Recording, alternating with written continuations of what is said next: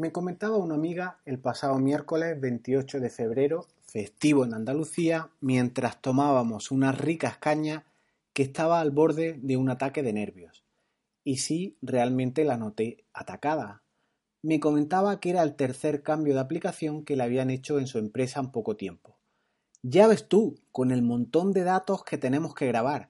Ya ves tú, con la pila de incidencias que hay sin resolver.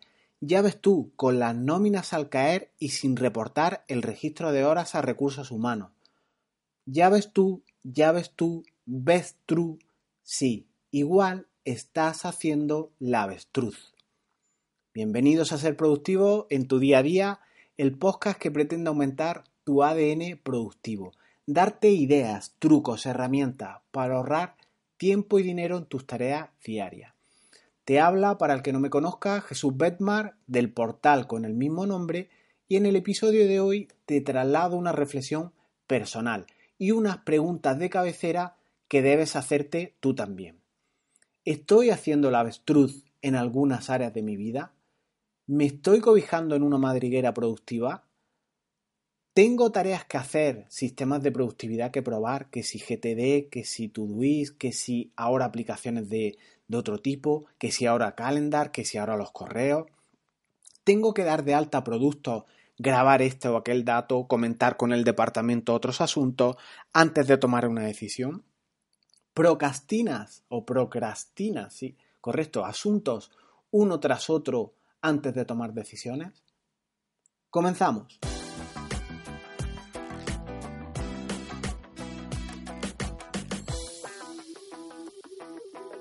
Ser productivo es por definición hacer tareas de manera eficaz y eficiente. Pero existen reflexiones de más alto nivel, más profundas, más personales, que pueden ayudarte e igual no te has planteado nunca.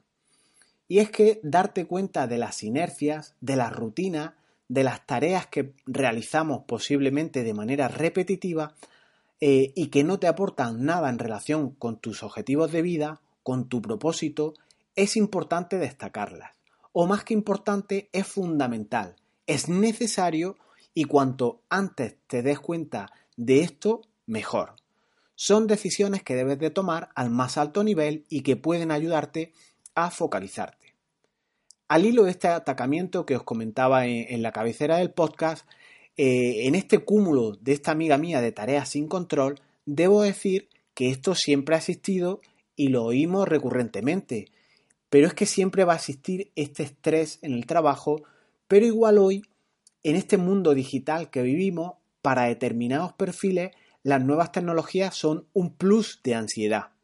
Me decía esta chica que le habían cambiado la aplicación que manejaba en la empresa por tercera vez en el intervalo de los últimos 10 años y que no le funcionaba nada de la aplicación. No podía enviar correos a los clientes, no podía reportar horas extras a nómina, le daba pantallazos azules el sistema y se reiniciaba solo, iba a perder la cabeza. Lo que te decía en cabecera no tiene por qué ser siempre así, pero mucha gente que dice ya ves tú, ya ves tú, está haciendo el avestruz. Esto es importante el detectarlo. Igual tantísimas cosas que tienes por hacer, lo que en realidad está provocando es ese efecto de meter la cabeza bajo tierra pensando así que el enemigo no te va a ver y evitar tomar decisiones más importantes con más enjundia y de mucho más calado que deberías de tomar. No hay cosa, por ejemplo, que guste más a un jefe, y lo digo con sarcasmo por si no se percibe el tono a través del audio, que un empleado protestón sistemático, que todo el día está transmitiendo problemas, pegas, incidencias. Y no sería solo malo para eh, al jefe que recibe esta paliza de este protestón sistemático, que puede estar incluso justificado o dentro de su sueldo. Es que además una persona eh, tóxica como esta puede generar en los compañeros mal ambiente, ansiedad, eh, desidia y efectos nocivos que todos conocemos. Porque obviamente el protestón sistemático lo hace con el jefe y con toda la persona que se le rime. ¿Qué quiero decir con esto? Pues dos conclusiones que son evidentes.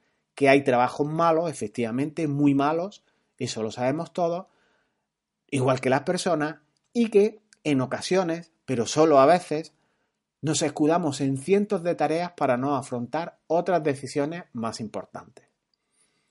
De los problemas comentados con anterioridad, estas incidencias que tenía mi amiga motivadas por la aplicación con la que trabajaba, igual hay que ser más creativo, igual hay que ser más constructivo, igual en el tiempo que estás criticando la aplicación, pues puedes estar registrando esas horas en una pequeña hoja de cálculo y pasar la nómina, igual si tu sistema falle no puedes enviar correos electrónicos, igual puedes hacer una llamada de teléfono a tus cuatro o diez contactos por los que tienes que contactar.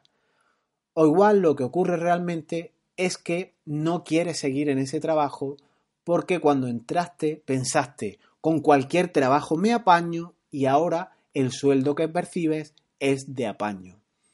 Atrás queda el que soy polivalente, me da igual donde me pongan, el trabajo no me asusta.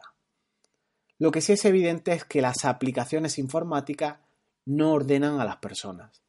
Tener muchas tareas pendientes normalmente implica estar dentro de una zona de confort. Y esto, aunque parezca eh, paradójico, aunque parezca que estás desbordado, a tope, que no puedes más, incluso estresado o a niveles incluso pseudodepresivos, igual oculta cuestiones mucho más importantes.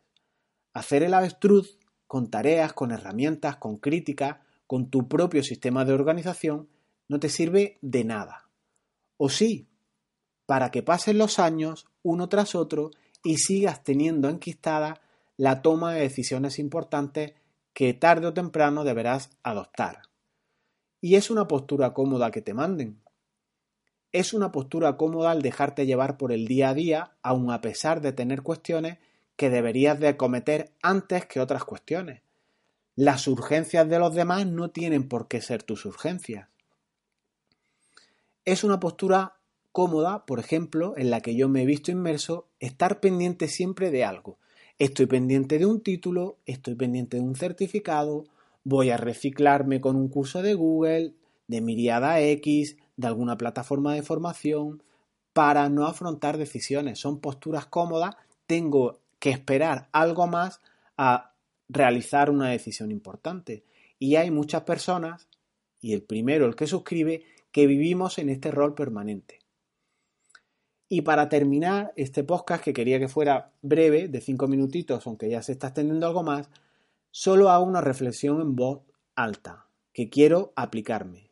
En el futuro voy a tomar decisiones, voy a actuar, voy a resolver y voy a dejar de protegerme entre herramientas productivas y las tantas tareas que tienes o los próximos títulos a obtener. Voy a trabajar el foco en ganar habilidades, interiorizarlas, practicarlas, para ir llenando mi mochila de habilidades y así llevarlas vaya donde vaya. Traigo a colación, antes de finalizar, una habilidad que igual simple y ya anacrónica, pero que es muy gráfica de lo que explico en cuanto a la interiorización de los hábitos, y es aprender mecanografía. Yo soy de los que aprendió a escribir en máquina de escribir, en una Olivetti tradicional, y ahora veo a gente más joven a mi alrededor que en ocasiones me dicen, qué rápido escribes en los teclados. Pues sí o pues no, ¿qué más da? Es una habilidad que llevas siempre contigo, pero fue gracias a un sistema repetitivo, a una habilidad y a, un, eh, a una tarea que realicé para eh, llevarla para siempre. Entonces, aquí traería una máxima yo que sería mejor hecho que perfecto y sin hacer. Por tanto, voy a pasar a la acción para obtener resultados, los que sean, es mejor hecho que perfecto y sin hacer. Y fíjate que he puesto estas, estas afirmaciones sobre la mesa en sentido positivo. Voy a hacer, voy a realizar y no voy a proponerme, voy a intentar, porque los intentos no se, las acciones no se intentan, los proyectos no se intentan. Tú realizas las tareas o, las acciones que hay dentro de un proyecto, pero no puedes intentar un proyecto o no puedes intentar una acción. Si quieres obtener resultados hay que actuar. Y voy a aplicarme el dejar de grabar en Evernote cientos de notas reflexivas, dejar de meter cientos de tareas en Todoist que igual están desfocalizadas por completo, voy a dejar de leer eh, cuestiones como GTD, sistemas de productividad, eh, instalar plugins en mi web, revisar Analytics, cambiar CSS, eh, tocar algo de JavaScript y pretendo tomar decisiones más alineadas con mi propósito.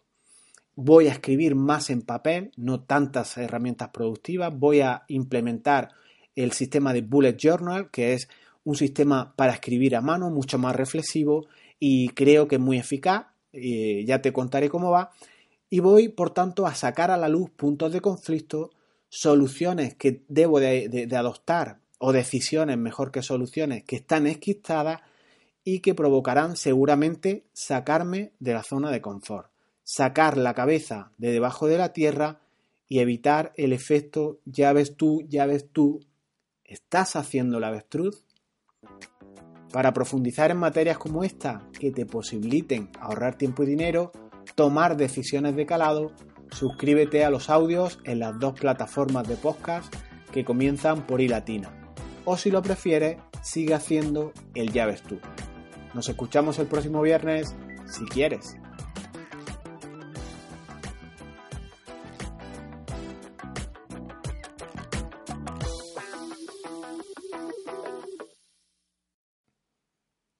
Escuchaba en una jornada el otro día que había un gestor de proyectos en una empresa que todo el día estaba escondido tras Microsoft Project, la aplicación de gestión de proyectos.